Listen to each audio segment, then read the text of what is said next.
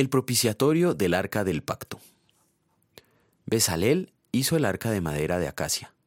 Para los dos extremos del propiciatorio, la tapa del arca, hizo dos querubines de oro trabajado en martillo. Los querubines tenían las alas extendidas por encima del propiciatorio y con ellas lo cubrían. Quedaban el uno frente al otro, mirando hacia el propiciatorio. Éxodo capítulo 37, versículos 1 y 7 a 9. ¿Con qué propósito mandó Dios construir el arca del pacto?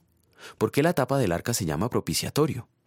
El arca del pacto era una caja rectangular de madera, de acacia, cubierta de oro, puro. Medía un poco más de un metro de largo, como 70 centímetros de ancho y como 70 centímetros de alto. Dios mandó a Moisés que pusiera dentro del arca el testimonio, es decir, las dos tablas de piedra de los diez mandamientos. A la tapa del arca se le da el nombre de el propiciatorio. Algunas traducciones lo llaman el asiento de misericordia lugar de perdón, trono de gracia. Con tales expresiones se procura reflejar el significado de la palabra hebrea capored. El nombre propiciatorio es muy apropiado, ya que era sobre este lugar que el sumo sacerdote rociaba la sangre de expiación, es decir, de reconciliación, en el gran día de expiación. Este acto significaba que los pecados del pueblo eran cubiertos o tapados, es decir, eran quitados de la vista de Dios. El arca del pacto con su propiciatorio se convirtió en el trono de Dios en medio de su pueblo.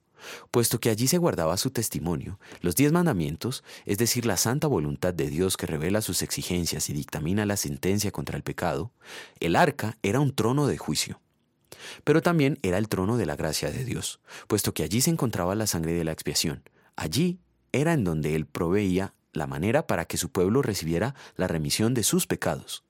Aquí el sumo sacerdote hacía propiciación por sí mismo, por su familia y por toda la asamblea de Israel, como dice Levítico 16:17. Así fue prefigurado nuestro gran sumo sacerdote, Jesucristo, que como sumo sacerdote de los bienes definitivos, entró una sola vez y para siempre en el lugar santísimo. No lo hizo con sangre de machos cabríos y becerros, sino con su propia sangre, logrando así un rescate eterno.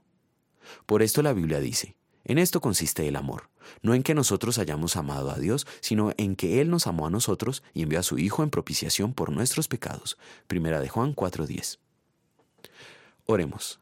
Señor Jesucristo, Cordero de Dios, digno eres de recibir el poder, las riquezas, la sabiduría, la fortaleza, la honra, la gloria y la alabanza porque tú fuiste inmolado y con tu sangre nos has redimido para Dios de todo linaje, lengua, pueblo y nación.